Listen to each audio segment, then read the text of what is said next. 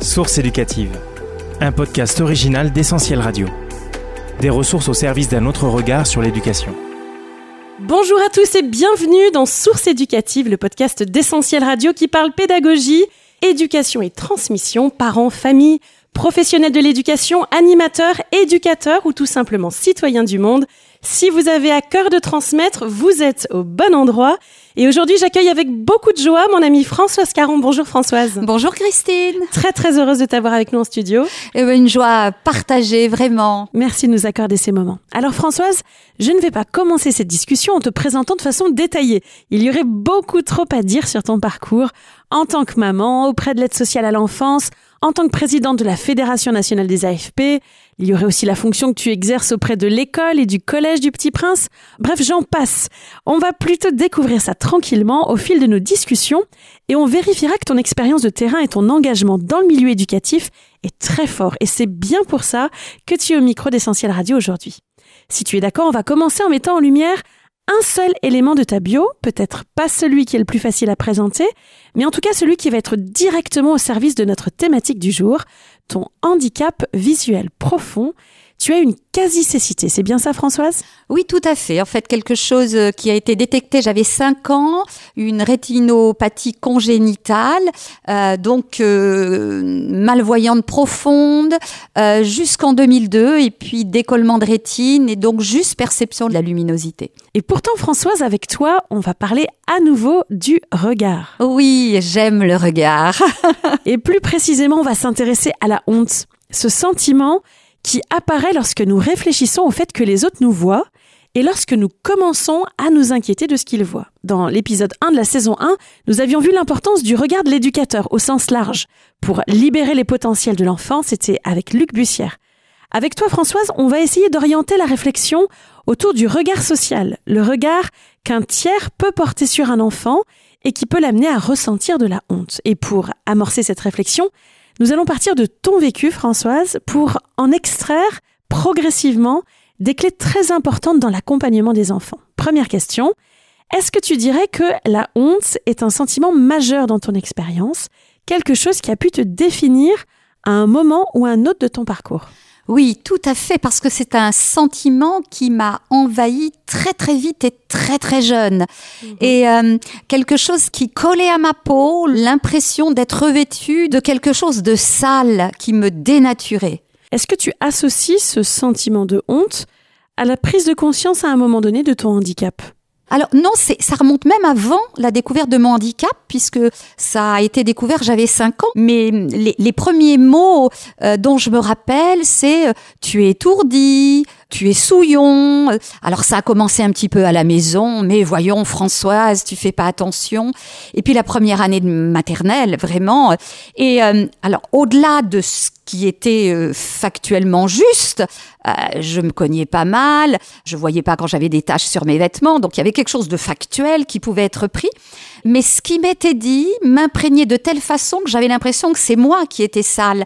J'avais l'impression que j'étais différente des autres et et ce qui fait que ce qui m'était dit se transformait par d'abord une émotion de tristesse mhm. et puis par un sentiment qui faisait que j'avais envie de me cacher. Euh, donc je devenais euh, très sage, je me conformais absolument à tout ce qu'on me demandait euh, sans trop comprendre pourquoi. Et hum, ce sentiment de honte a grandi au fur et à mesure où j'ai évolué. Et donc, quand le diagnostic a été posé, pour moi, tout euh, venait de ce handicap détecté. Et donc, être en situation de handicap, c'était absolument répondre euh, aux autres en m'imaginant ce qu'ils pensaient de moi. J'étais pas à la hauteur. Je n'étais pas capable de faire les mêmes choses que les autres. Et puis, ça me dénaturait un peu puisque je me salissais plus que les autres, puisque j'avais souvent les, genoux écorchés parce que je tombais. Donc, il y avait quelque chose d'une représentation même de mon physique, de mon être intérieur, très négative, et ça me privait d'une relation libre avec les autres. Hmm. Alors, il y a déjà plusieurs choses importantes dans ce que tu dis, Françoise. Je relève déjà ce que la honte a suscité chez toi, et dont tu as parlé à deux reprises déjà, l'envie de se cacher, de camoufler. L'envie aussi euh, d'enfouir le problème en devenant très lisse, en te conformant aux attentes des autres. Et puis, très important également, le fait euh, que tu identifies en premier lieu dans ton ressenti la tristesse pas la honte, mais la tristesse. Comme si la honte était un sentiment qui lui-même se dissimulait et que finalement il ne se manifeste, il ne devient visible que par le biais d'une autre émotion comme, comme la tristesse. Mais à l'origine de cette tristesse, c'est la honte, c'est le sentiment embarrassant de ne pas être à la hauteur, de ne pas correspondre aux attentes des autres, vraiment complexe comme sentiment. Oui, parce que c'est quelque chose encore de différent de la culpabilité. C'est archaïque, c'est profond. C'est vraiment se, se, construire dans l'idée que hum, on aurait dû être autrement. On aurait dû être euh, conçu autrement, fabriqué autrement, euh, avoir un autre physique. Et ce qui fait qu'on répond pas aux normes, euh, aux critères qui nous environnent. Et, et je crois aussi qu'on s'enferme dans une, une représentation de ce que l'autre pense de nous qui est souvent erronée. Et c'est là que je fais le lien avec des élèves que j'ai pu avoir, et notamment deux d'entre eux, qui m'ont fortement interpellée récemment. Et c'est un peu grâce à eux, d'ailleurs, que je me suis interrogée sur le sentiment de honte.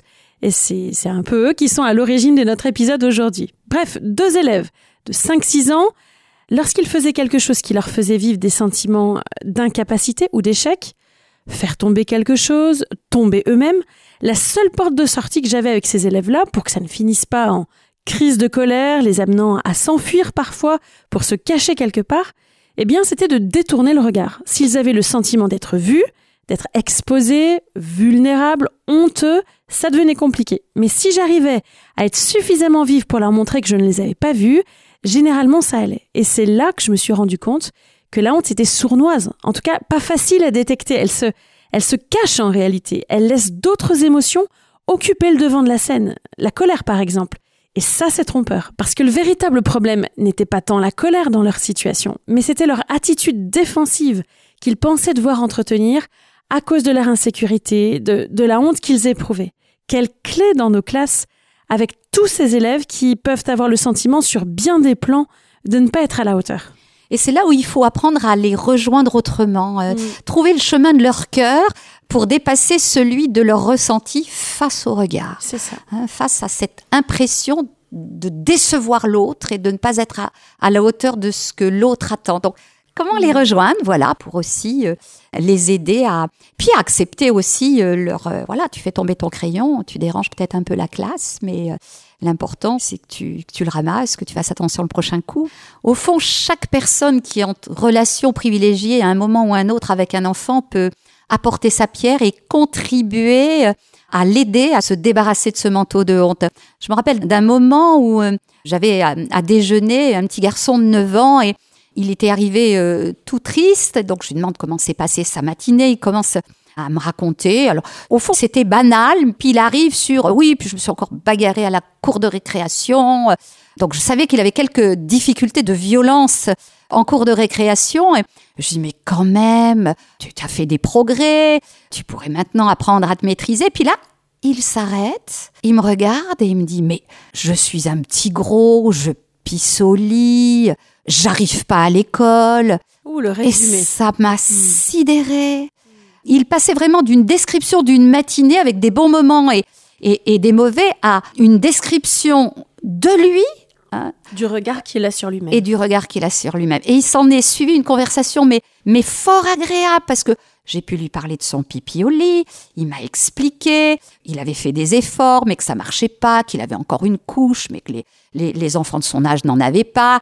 Et puis il m'a parlé de son embonpoint, qu'il était boulimique. Donc il, a, il avait entendu tous ces mots-là. Donc, et là, j'ai tout repris avec lui, la façon dont il était accompagné, donc bien aidé, que c'était des choses dans tous les cas qui euh, allaient se régler au niveau de son incontinence nocturne, mais, mais aussi que la boulimie, c'est pareil, plus il allait être apaisé. Et en fait, j'avais l'impression d'un petit adulte à qui je parlais. Et au fur et à mesure de cette conversation, je sentais que ça le libérait et on a pu reparler de sa matinée d'école, on a pu reparler de sa violence en cours de récréation et alors, on n'a pas parlé de honte, j'ai pas parlé de honte, mais j'ai senti vraiment à ce moment-là qu'il était enfermé dans quelque chose qui l'humiliait tellement dans sa hmm. petite tête que le seul moyen qu'il avait pour euh, libérer la soupape de cette pression face à je suis pas comme les autres et j'y arrive pas, ben au fond, c'était à la récréation d'être un petit caïd. Et euh, je le rencontre régulièrement, ce petit garçon, et il est bien suivi, bien aidé, et on voit d'énormes progrès en pouvant euh, poser là une parole qui, ben là encore, qui tient compte de sa réalité, qui n'est pas dans le déni, mais qui l'aide à poser un autre regard sur lui-même au travers de notre regard, qui ne le résume pas à ce qui est difficile. Et ce que j'ai pu remarquer aussi, là, c'est qu'au fond, son pipi au lit, c'était à la maison, c'était Mm. pas à l'école. Les enseignantes n'en savaient rien, mais il se définissait à l'école aussi comme ce petit garçon qui fait pipi au lit. Tout était rattaché comme s'il était euh, une grosse boule, sans faire allusion au poids là, mais, mais ces grosses boules euh, où- où- où- Indifférencié. indifférencié, où tout est colmaté, euh, l'échec scolaire, les problèmes de boulimie, mais qui sont certainement aussi générés par ce mal-être.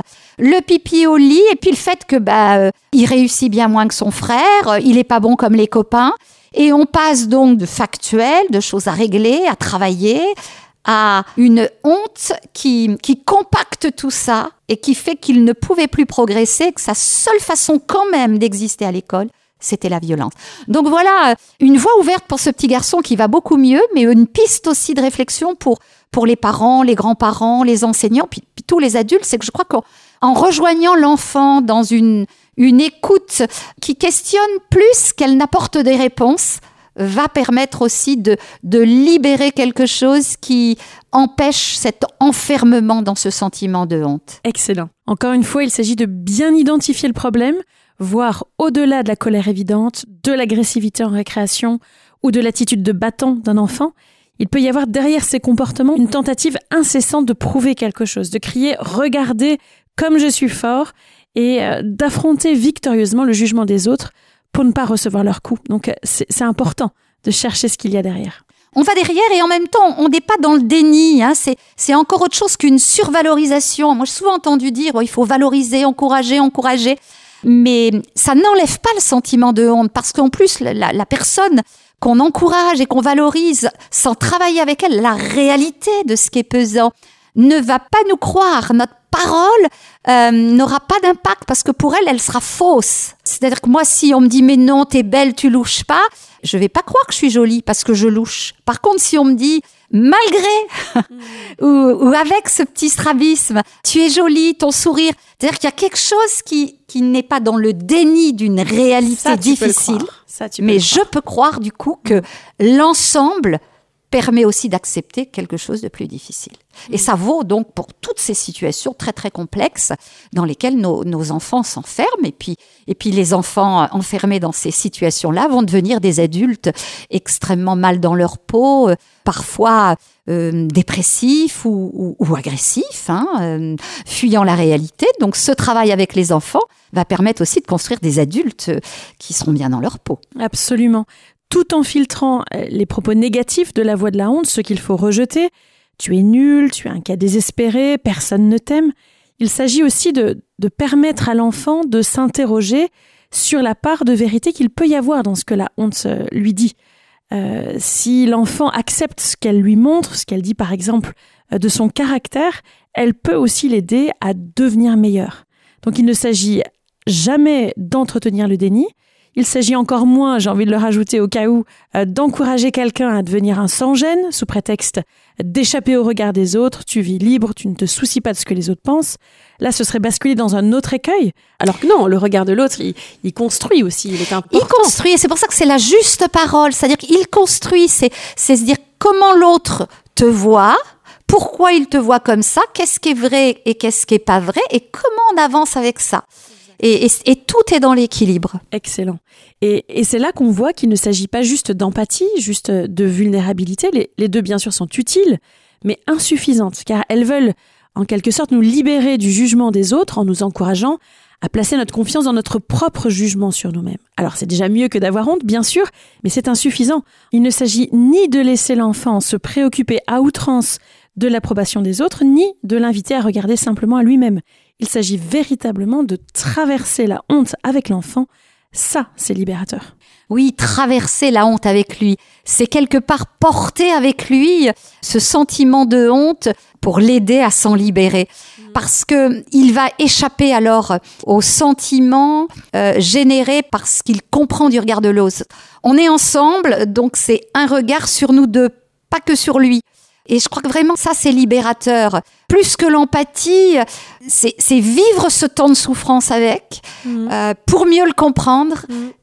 Et pour mieux en sortir, quasiment ensemble. C'est-à-dire, j'irais jusqu'à dire peut-être presque avoir honte avec lui, mais en tout cas, ça. mesurer à quel point sa honte, je peux la partager. Alors, il sait que j'ai compris et on peut en sortir ensemble et puis découvrir que le regard de l'autre peut être aussi euh, biaisé, euh, réajusté et, et c'est libérateur. Source éducative des ressources au service d'un autre regard sur l'éducation. Alors si tu veux bien Françoise, on continue avec ton vécu. Et cette fois, une question qui concerne ton entourage proche, tes parents à ce moment-là de ta vie, tes frères également. Est-ce que le sentiment de honte, c'est aussi quelque chose qui a marqué leur expérience? Et puis ensuite, peut-être en tant que parent, en tant que frère, la honte d'avoir honte de son propre enfant, de sa propre sœur? Alors, je pense qu'au début de la confrontation comme ça, c'est comme une, sidération, hein, découvrir qu'un enfant euh, est différent et, et, ses capacités sont mises à mal et qu'il va falloir quand même le faire évoluer, le faire grandir. Et mes parents étaient pleins d'amour pour moi. Au départ, ce sentiment-là, pour eux, n'a pas été, euh, enfin en tout cas, j'en ai pas souvenir. Mhm. Par contre, je crois qu'au fur et à mesure où on a cheminé ensemble, ils ont été aussi pris dans des choses comme ça, un petit peu similaires à la honte, mais plus à cause de ce qu'on va, on va comparer les uns et les autres, d'autres parents, et une culpabilité qui se transforme en honte Peut-être suis-je responsable, peut-être euh, si on on dit pas, euh, si on trouve des stratégies d'évitement, alors on protégera notre fille. Et c'est vrai que du coup, il y a quelque chose qui se construit de l'ordre d'un peu d'une d'une complicité malsaine, je dirais, tout mhm. simplement, parce que on cache. On cache ce qui nous semble ne pas devoir être révélé, euh, vu, ou pas encore du regard, su.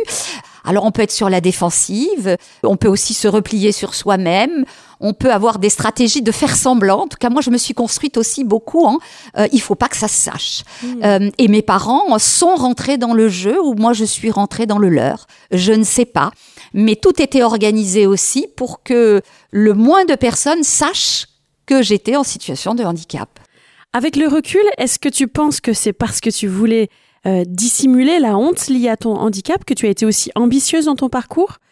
Euh, en y repensant, est-ce que tu dirais que certaines de tes réussites ont pu à un moment être motivées par tes besoins plus ou moins conscients euh, d'acceptation, ton, besoin de prouver que ton handicap n'était pas si handicapant, si honteux que cela? En tout cas, d'abord, ça a créé de la révolte chez moi, hein, un sentiment euh, d'injustice, mais qui était contenu par cette honte. Parce qu'en même temps, la honte engendre aussi soit le repli total, et je l'ai dépassé, soit l'envie de manipuler l'autre un petit peu, hein, mhm. pour euh, pour qu'il oublie ce qu'on pense euh, qu'il voit d'abord mhm. et qu'il découvre d'autres facettes de qui on est. Donc je crois que oui, euh, il y a un moment où j'ai joué un peu avec avec le ce, ce sentiment de honte. En, j'aime bien le mot apprivoiser. Il a fallu que je l'apprivoise pour en faire quelque chose qui ne me détruise pas. Hmm. Ce que j'aime dans ce que tu nous partages depuis tout à l'heure, c'est que c'est à la fois un vécu très personnel, ton expérience de la honte face à un handicap bien spécifique, mais en même temps, ce que tu nous décris fait écho à des situations très différentes auxquelles on peut tous être confrontés, que ce soit dans la relation éducative ou autre. D'ailleurs, Françoise, si tu n'avais pas été porteuse de handicap, est-ce que tu penses que la question de la honte serait restée importante dans ton parcours?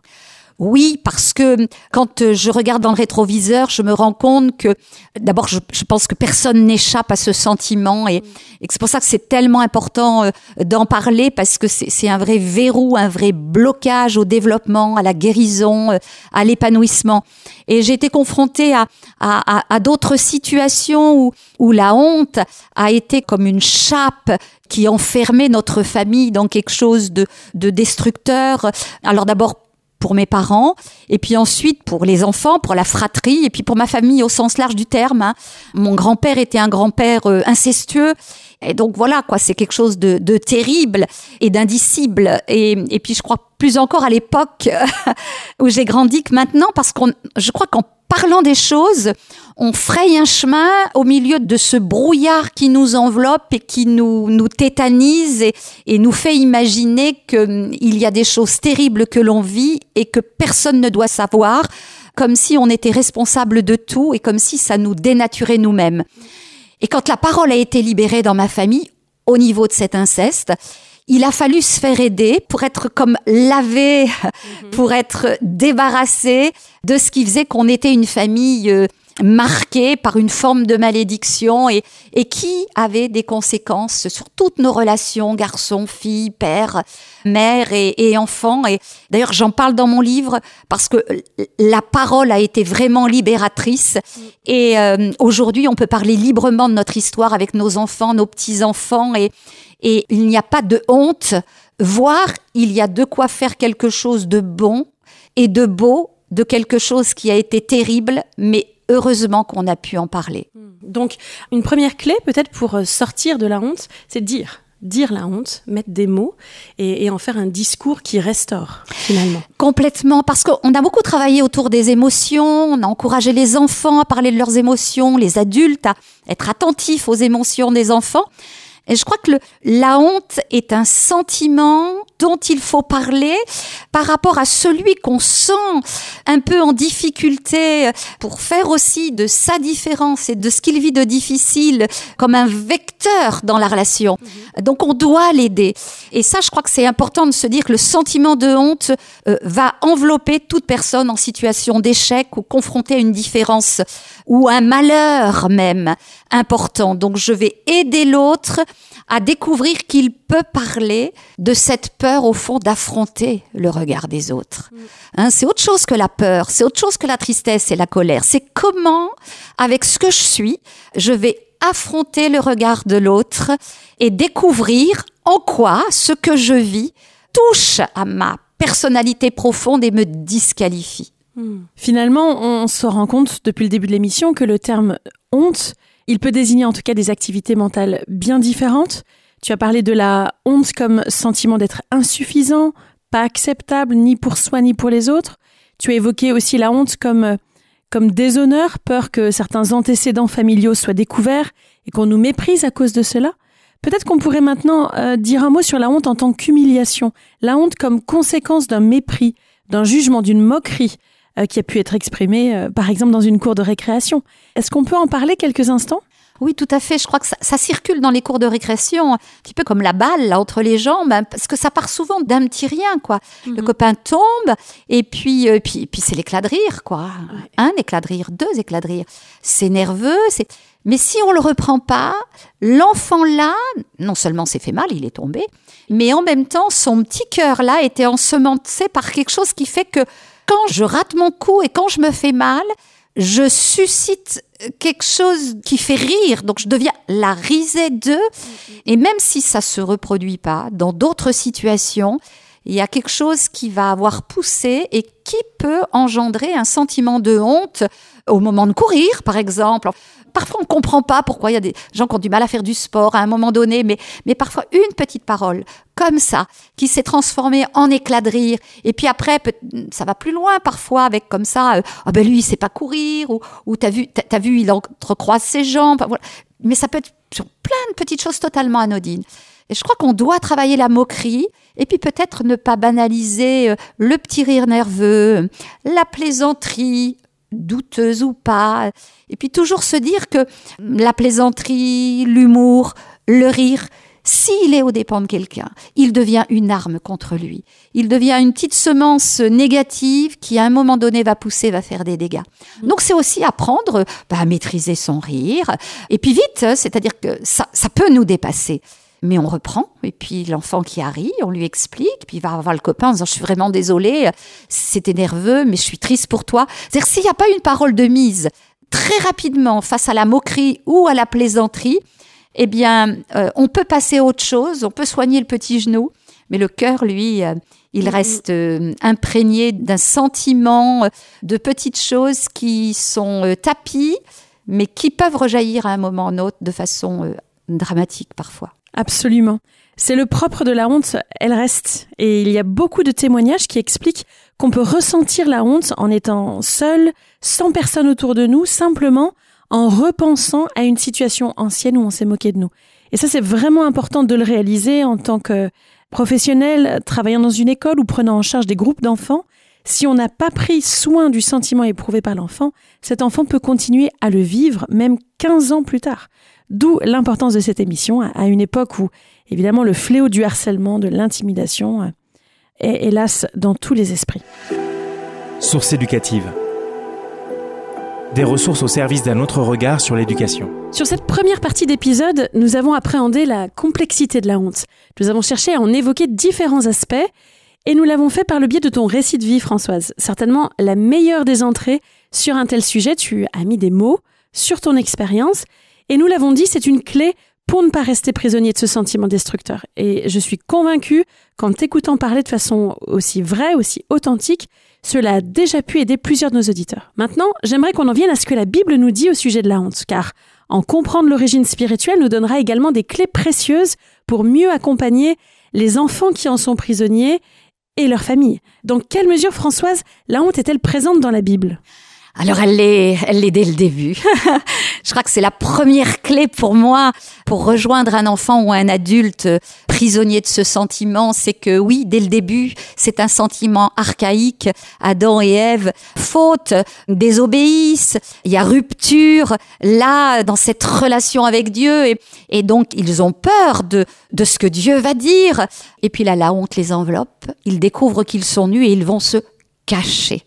C'est pour ça, je crois que tout commence avec ce sentiment qui nous pousse à nous cacher et à nous cacher de ceux qui nous aiment, à nous cacher de ceux qui nous entourent et puis à nous cacher de Dieu. Et, heureusement, hein, avec sa première réaction euh, face au, péché, aux, choses ratées, à la découverte d'un monde différent de ce qu'ils auraient voulu, hein, confrontés d'un coup, hein, à la réalité humaine marquée par le péché, heureusement, Dieu vient les rejoindre et hum, il les couvre, hein, il tue des animaux, il les habille.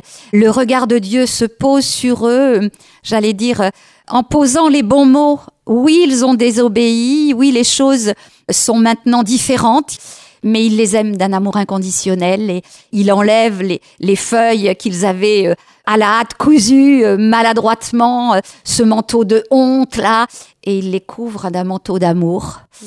Il les réhabilite et c'est précurseur de ce que Jésus a fait pour nous à la croix en, s'offrant, euh, en donnant sa vie dans des conditions euh, terribles, insoutenables. Moi, ça, ça m'a touché, ça m'a bouleversé. Et est-ce qu'on peut peut-être rappeler que accepter de mourir sur une croix, c'était faire le choix d'une mort honteuse. Il n'y a rien de plus, euh, c'est la disgrâce totale. C'était la mort la plus honteuse qui existait à cette époque et, et donc une mort honteuse, mais un, un mort qui a triomphé de la honte en se livrant publiquement euh, en spectacle, hein. mais non pas pour faire triompher la honte, mais pour que les dominations, pour que toutes ces puissances de mort, il y a quelque chose qui vrille là, en, un instant.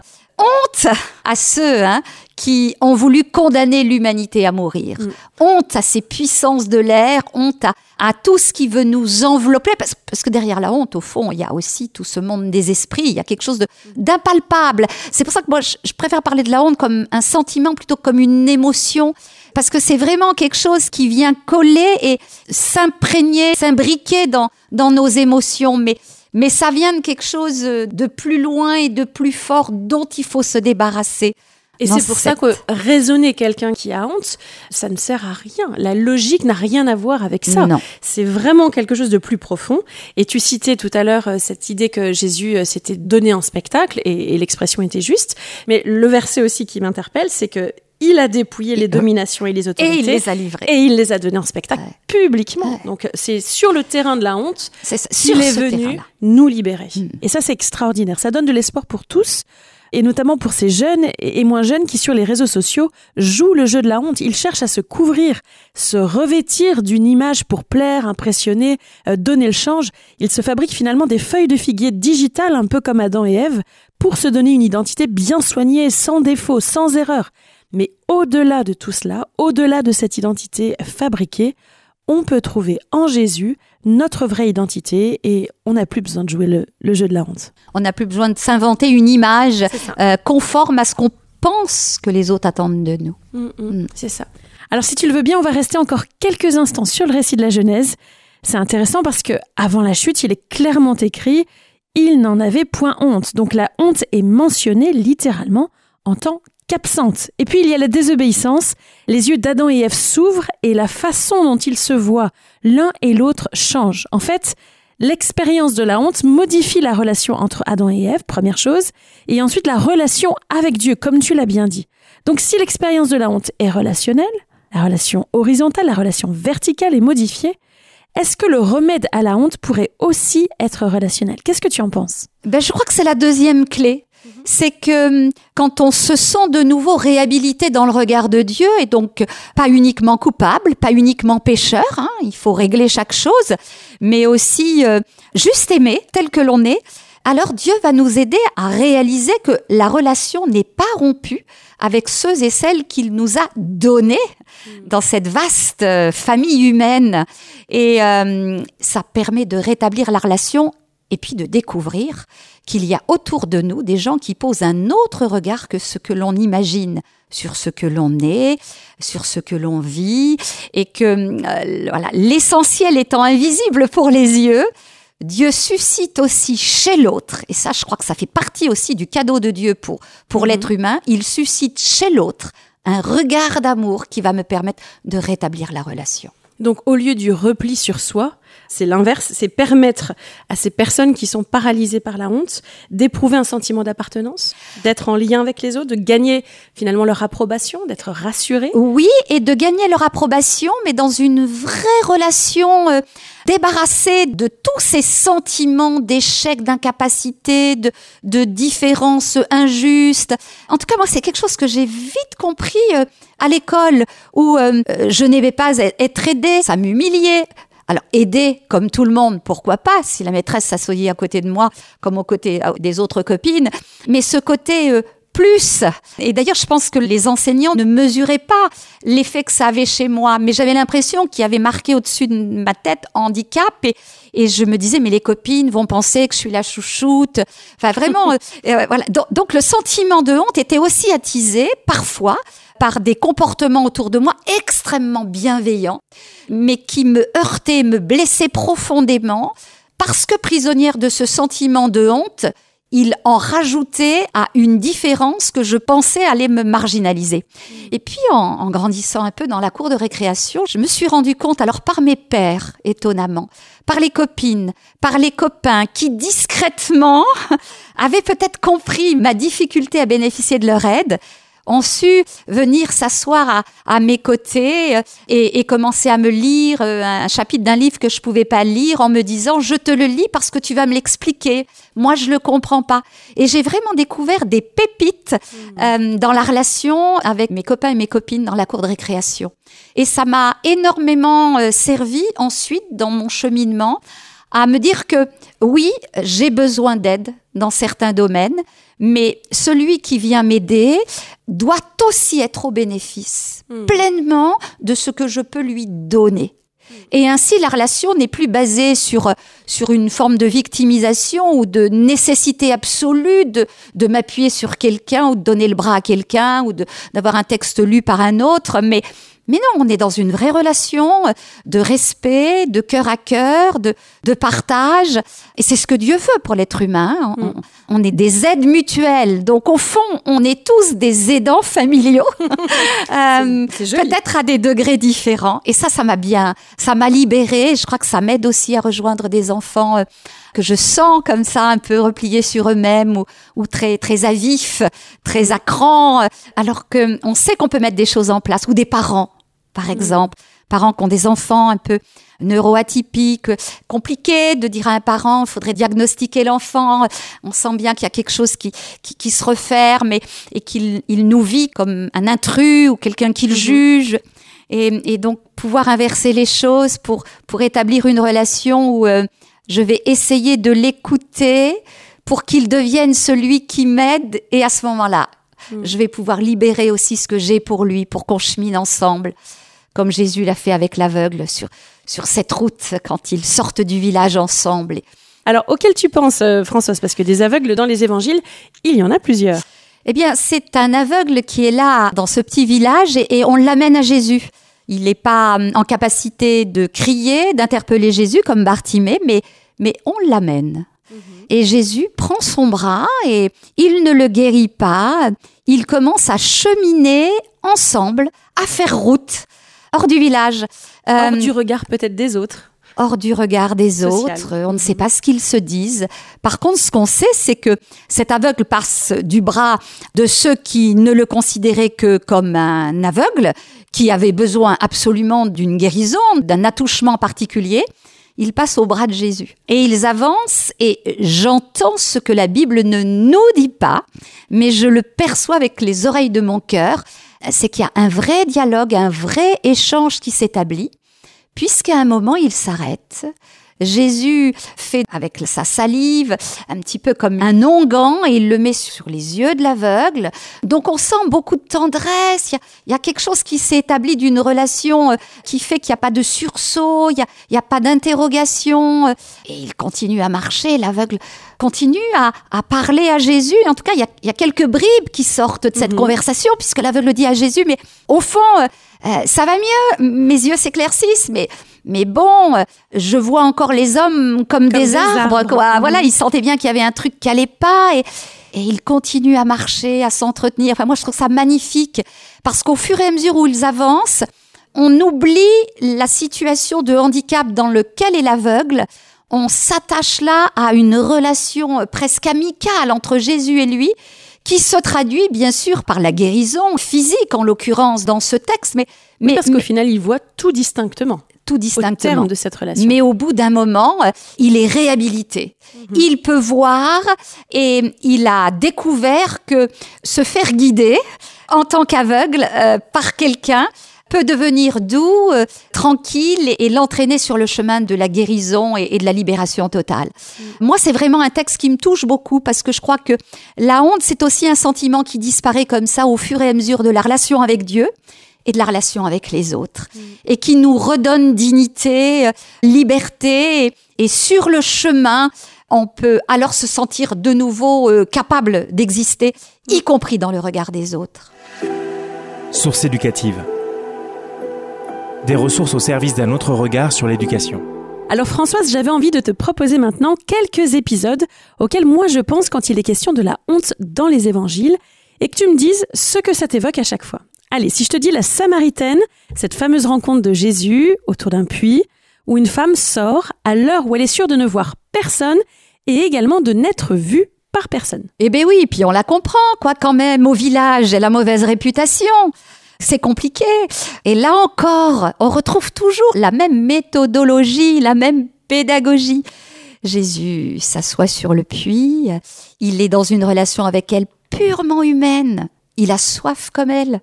Il est au puits parce qu'il y a de l'eau. Euh, il se met euh, à sa portée et il l'aide, il l'aide doucement à sortir de sa honte, de sa culpabilité. Et dans cette parole euh, échangée, sa vie est révélée et elle découvre dans les paroles, dans les gestes et dans le regard de Jésus qu'elle peut vivre autrement. Au point où euh, c'est fabuleux, hein, parce que la sentence pour des femmes de mauvaise vie euh, comme ça était terrible. Elles étaient mises à l'index. Elle court au village. Et qu'est-ce qu'elle dit au village? Il m'a dit tout, ce que je vivais. C'est que quelque part, elle n'avait plus rien à faire d'avoir eu plusieurs maris, d'avoir une vie dissolue. Elle se sentait euh, valorisée, aimée, et elle pouvait affronter le regard des gens du village. Plus envie de se suicider, plus envie de se cacher, plus... Non, voilà, c'est la vraie liberté.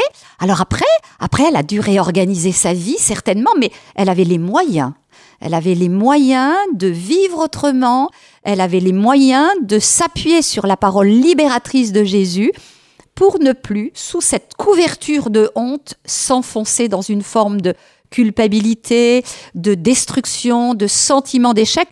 qui l'a poussé d'ailleurs à, à répéter hein, constamment, j'imagine aussi. Hein, c'est raté. Quoi. Il y a quelque chose où, moi je dis souvent, on voit ça avec les enfants, c'est que au bout d'un moment, quand ils sont complètement pris dans ce sentiment de honte, au fond, euh, ils n'en ont plus rien à faire, ni de ce qu'ils ratent, ni de ce qui est difficile pour eux, mais, mais ils en ont même plus rien à faire, éventuellement même des brimades des autres. Je fais le lien avec le harcèlement. Parfois, on a ce sentiment de honte parce qu'on dit pourquoi ils ne parlent pas.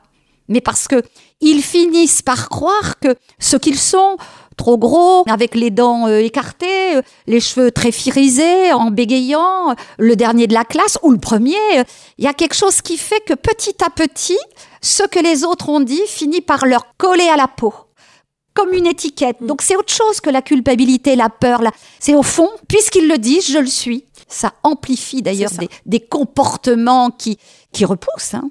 Je crois que la honte a vraiment ceci de particulier, c'est qu'elle nous amène à exceller dans le fait de ne plus rien ressentir. En fait, on a tellement honte qu'on peut se fermer, se bloquer. Et finalement... Euh, et on devient un punching ball pour les autres, parfois facilement. Et puis pendant ce temps-là, hein, il y a quelque chose qui nous range à l'intérieur. Hein, cette, ce sentiment de dévalorisation euh, euh, va prendre de l'ampleur et avec tous ses corollaires. Et oui, ça peut pousser quelqu'un vraiment très très loin des femmes euh, victimes de violences conjugales à, mourir sous les coups devant leurs propres enfants qui sont aussi obligés de se taire par honte de dire que papa et maman euh, vivent un drame à la maison. Donc c'est c'est vraiment quelque chose d'important euh, à souligner le fait que la honte empêche toute guérison et, et vraiment prive aussi celui qui peut euh, être aidé, le prive de tous ses regards bienveillants et de ses mains tendues. Dans la série des personnages bibliques qui peuvent être considérés sous l'angle de la honte, je pense aussi à cette femme des évangiles, malade, qu'on a l'habitude de, désigner comme la femme à la perte de sang. Qu'est-ce que tu en dirais, Françoise? Je trouve que c'est important que nos auditeurs se rendent compte que finalement, la honte, elle est partout. Elle est partout. C'était terrible, hein, puisque malade, une maladie euh, incommodante, dans un contexte aussi culturel qui faisait qu'on ne parlait pas du tout de ces choses-là. Et on se rend compte que ça foutait en l'air sa vie complètement mais qu'elle avait compris quelque chose là, c'est que ce Jésus dont elle avait entendu parler, lui, certainement poserait un autre regard sur elle. Mais, bon, elle n'en était pas sûre. Ce qu'elle voulait, c'était sa force, sa puissance. Elle voulait être au bénéfice de quelque chose de plus grand que l'homme que l'homme qu'elle ne pouvait pas approcher. C'est ça. Elle n'ose pas l'approcher. Comme euh, d'autres vont venir le solliciter explicitement pour un besoin. Elle c'est par derrière. Il faut pas qu'on la voie. C'est extraordinaire parce que mm. c'est par derrière et elle touche juste le pan de son vêtement parce que elle se considérait elle aussi comme impure. Mm. Donc euh, il ne fallait pas que Jésus la voie. encore moins la foule, et, on se rend compte combien elle, elle était tellement prisonnière de ça que... Mais c'est extraordinaire, parce que Jésus, lui, dit qui m'a touché? Le pan de son vêtement, il y a des centaines de gens autour de lui, mais le regard d'amour, la perception de Jésus fait que lui, il sait. Il sait qu'il y a quelqu'un là qui se cache, mhm. euh, qui ne peut pas aller plus loin, mais qui souffre terriblement.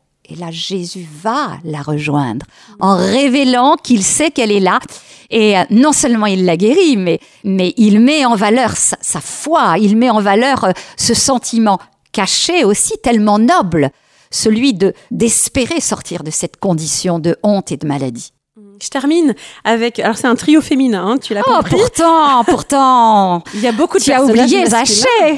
ah, mais alors, allons-y, vas-y sur Zaché si tu le souhaites. Ah, juste avant l'autre le, l'autre exemple féminin, quand même. Honneur aux hommes aussi, quand même. Un inspecteur d'impôts, un monsieur, un notable de la ville. Mais il était petit, quoi. Il avait un complexe physique énorme. Et puis certainement euh, de nombreux complexes aussi liés à, son statut, dans ce contexte politique particulier, enfin voilà, plein plein de choses particulières. Mais il veut changer, il veut changer de condition, quoi. Il a envie de voir Jésus. Et là aussi, c'est la honte peut nous pousser à faire des choses euh, aussi folles mhm. et pas uniquement destructrices. Heureusement, il grimpe dans cet arbre, il se cache, quoi. Il se cache encore et encore.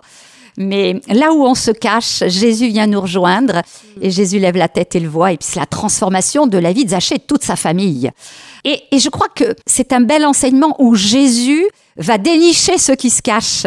accablés par la honte, mais, mais est-ce que nous, nous ne sommes pas aussi le temple du Saint-Esprit, nous dit la Bible? Jésus habite en nous au travers du Saint-Esprit. Est-ce qu'on ne doit pas aller dénicher ceux qui se cachent et qui sont, qui sont prisonniers comme ça de choses qui les excluent de vraies relations sociales à l'école, avec les enfants qui nous sont confiés, mais aussi tous les parents qui viennent. J'ai tellement honte de mon gamin. Hein. On entend souvent ça en tant que tant qu'enseignant, en tant qu'éducateur. Quoi. J'en peux plus, j'ai honte. Il est en situation d'échec.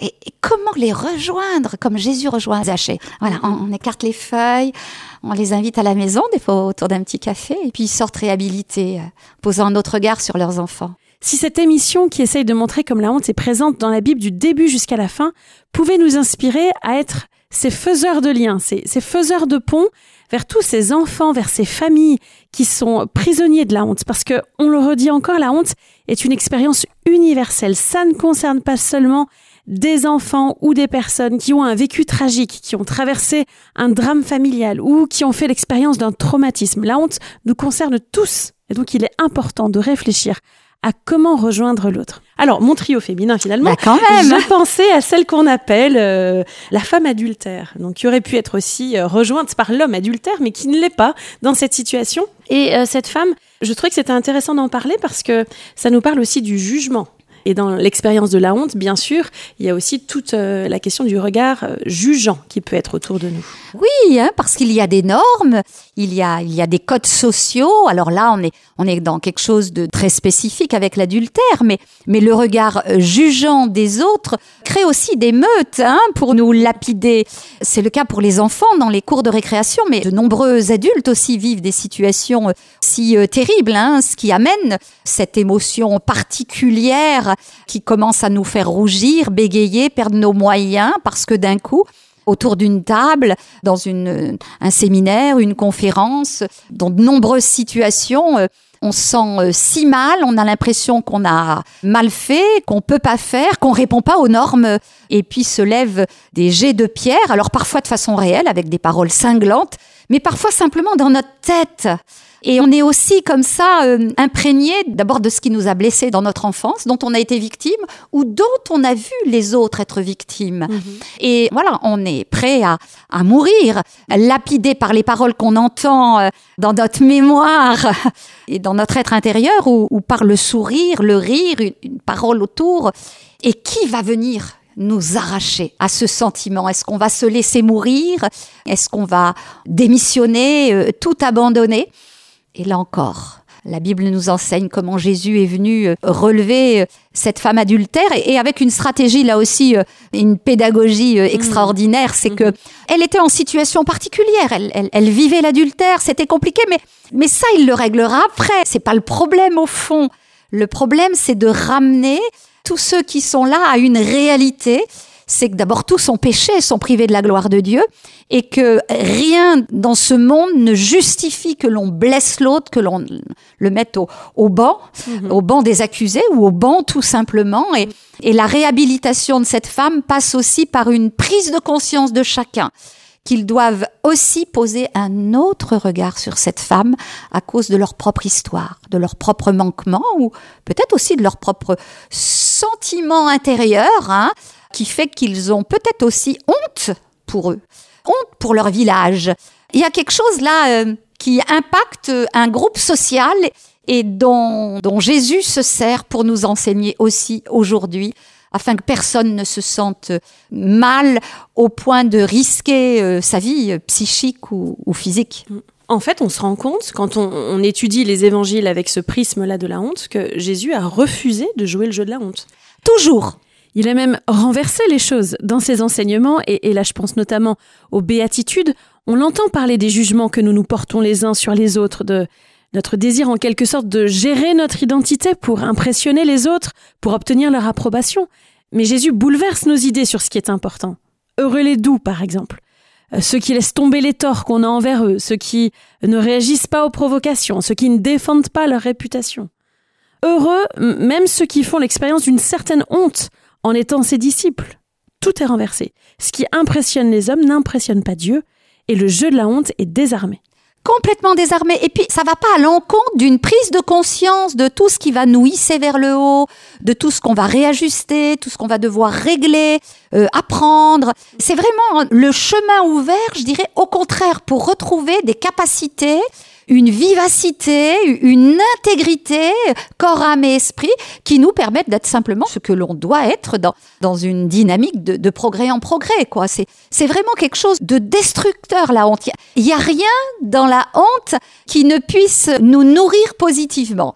Et Jésus est venu pour nous libérer de cette honte en nous ouvrant le chemin. Source éducative des ressources au service d'un autre regard sur l'éducation. Alors Françoise, l'heure tourne, mais je ne résiste pas à l'envie de te demander un conseil pour les enseignants. Qu'est-ce que tu aimerais leur dire pour que dans nos écoles, on n'en vienne pas à entretenir le jeu de la honte? Alors, il y a plein de situations certainement où il faut être très très vigilant à ce qui se passe pour l'enfant, mais mais j'aimerais parler des appréciations. Mhm. Alors, euh, verbales, hein, euh, lors d'un cours, un enfant qui va au tableau, euh, ou écrite mhm. sur les bulletins. C'est quelque chose qui me tient particulièrement à cœur parce que, parce que j'entends souvent les enseignants argumenter hein, le « tu peux être fier de toi »,« leçon non apprise fais mieux la prochaine fois ». Et donc, les arguments, c'est mais c'est positif, ça les hisse vers le haut, puis en même temps, il faut bien constater ce qui va pas. Et moi, j'aimerais vraiment euh, aider à cette réflexion, c'est que tu es fier de toi, mais ça veut dire que quand je ne mets pas tu es fier de toi, c'est que tu peux avoir honte de toi. C'est-à-dire qu'il y, a des mots comme ça que l'on pose et qui impliquent chez l'enfant des sentiments bien plus profonds et bien différents de ce qu'on veut lui transmettre. Et je pense qu'il est toujours important de parler du factuel quand on en est sûr, mhm. et ensuite de notre ressenti. Ça peut être, j'ai le sentiment que ta leçon n'a pas été apprise, mais peut-être, peut-être que tu n'as pas pu, ou, peut-être que tu, as quelque chose à m'en dire. Euh, en tout cas, c'est toujours ouvrir un chemin pour aider l'enfant à parler de ce qu'il a vécu, parce que s'il ne peut pas parler de ce qu'il a vécu, alors le sentiment de honte va prendre le dessus.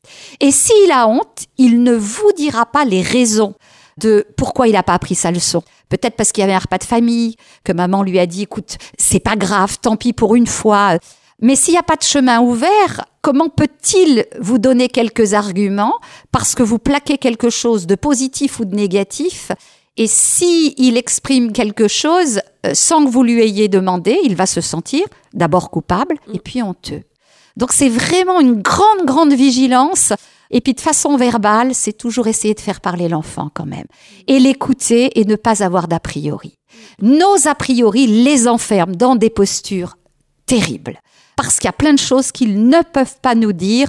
Et ça fera peut-être l'objet d'une autre émission sur ce qu'ils vivent à la maison. Et notre perception des choses fait qu'après, la honte pour eux et pour leur famille va faire qu'ils vont se taire. Message bien reçu. Une vigilance donc dans nos appréciations, à l'oral comme à l'écrit. Un conseil peut-être plus général maintenant? Pour euh, les éducateurs, parents, grands-parents qui écoutent aussi nos podcasts? Oui, je crois que c'est aussi euh, permettre à celui qu'on sent en difficulté ou dont on comprend qu'il se passe quelque chose qui nous échappe, aller le rejoindre pour lui donner peut-être des trucs et astuces. Mhm. Alors il faut avoir compris un peu ce qui se passe. Des trucs et astuces pour rester lui-même tel qu'il est. Alors moi, petite anecdote toute simple, c'est suite à mon opération d'arrétine et, et, donc à ce, passage-là dans une, quasi-obscurité, je ne voulais plus aller manger en public. J'avais mmh. besoin de mettre mes mains dans mon assiette pour savoir ce qu'il y avait, trouver mon couteau, ma fourchette. Et, eh bien oui, j'étais prise par un sentiment de honte terrible revenait peut-être dans ma tête un peu comme ça en vrille des phrases d'une enseignante qui m'appelait Marie Souillon. Vous voyez, pourtant euh, adulte, mère et grand-mère, impossible de manger en public. alors mon mari me disait mais tu te fais des idées. Enfin, il est extrêmement aidant, aimant, mais c'est mon mari, c'est ma moitié, donc je me disais de toute façon il n'est pas objectif, quoi. Hein, et lors d'Agap euh, dans notre église, donc j'étais restée mais bien coincée, bien mal. Et on me dit mais tu veux rien? Non non, j'ai pas faim. Donc j'avais juste je sais pas peut-être une pomme, un truc où euh, je me disais je prends pas de risque. Une jeune femme vient s'asseoir à côté de moi et me dit tiens je t'ai préparé une petite assiette, tu peux manger avec tes doigts. Euh, tu sais d'autres le font, puis tiens moi et elle prend quelque chose dans la main, je l'entends croquer dedans. Et ça m'a complètement libérée. Mmh. Alors je savais bien que c'était stratégique, je le comprenais, Mais il y a quelque chose qui m'a libérée.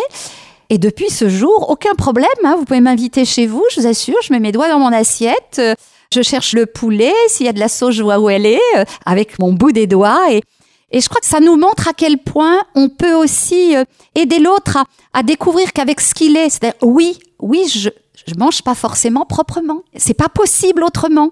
Mais même cet état, donc, qui pourrait être contesté dans des codes sociaux de bonne tenue à table, devient quelque chose qui n'est plus ni anormal, ni humiliant.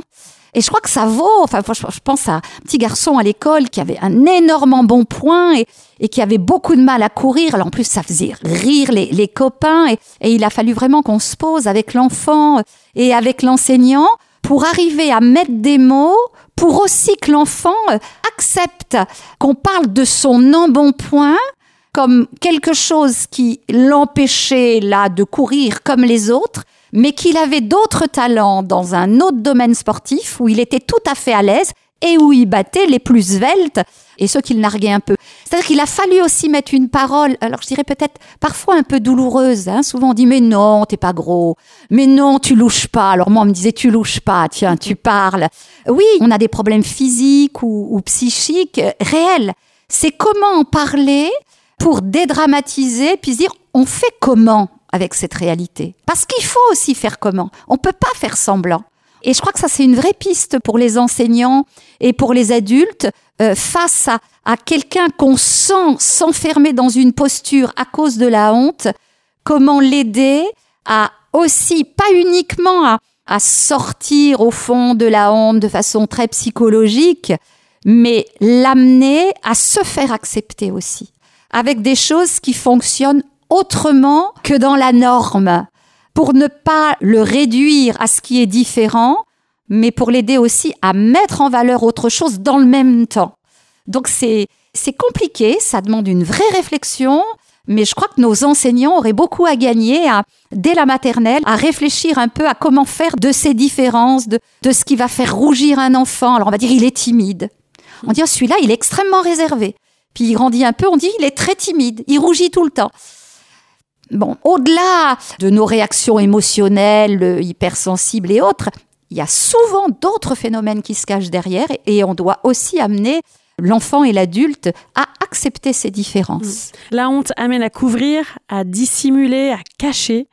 Et le rôle de l'éducateur, du parent, de l'enseignant, c'est de mettre doucement, habilement en lumière, de, de mettre progressivement au travail ce qui a été discerné, en voyant plus loin, et ça tu l'as bien dit, euh, que les symptômes visibles, la rougeur sur les joues, la timidité, la colère de quelqu'un, etc. Et on le rappelle, cela peut concerner aussi de très très bons élèves, ceux qui performent tout le temps, qui euh, veulent toujours prouver quelque chose. Il peut y avoir aussi le besoin de dissimuler quelque chose. Donc soyons vigilants dans toutes les situations. Oui, oui, au point où leur performance devient d'ailleurs une souffrance terrible pour eux, hein, parce que c'est c'est pour cacher autre chose, hein, pour cacher qu'ils se sentent mal aimés, pour cacher euh, leur mal-être physique. Euh, voilà, il y a, y a des compensations qui se transforment en, en une honte destructrice. Donc voilà, c'est une belle réflexion aussi pour euh, dans nos, nos pédagogies, dans la façon dont on accompagne les enfants, peut-être prendre en compte cette dimension qui nous aidera à, à, être plus vigilants à ce qui se passe et à avoir d'autres clés, d'autres pistes pour donner la main à ces petits élèves, à ces enfants et, et les aider à se sentir bien avec ce qu'ils sont. Eh bien, merci Françoise pour tous ces échanges qui, une fois de plus, nous prouvent que le dialogue Bible et pédagogie ouvre de magnifiques perspectives. J'ai été ravie euh, de discuter avec toi sur un sujet aussi important que celui-ci. Tu nous laisses un précieux trousseau de clés et une invitation à les utiliser chacune avec discernement. Un grand, grand merci pour ta participation. Merci Christine et puis vraiment euh, aussi euh, tellement heureuse de pouvoir euh, aider enfants et familles à peut-être aller plus loin et, et découvrir ce chemin de la victoire et de la libération dans ce domaine-là. Évidemment, j'ai déjà hâte de te retrouver pour de prochaines discussions. D'ici là, on peut retrouver cet épisode de Source éducative ainsi que les six précédents sur le site essentielradio.com et sur toutes les plateformes de streaming Spotify, Deezer, iTunes ou encore Google Podcast. À très bientôt pour un nouvel épisode. Au revoir, à bientôt. À bientôt. Source éducative. Un podcast original d'Essentiel Radio.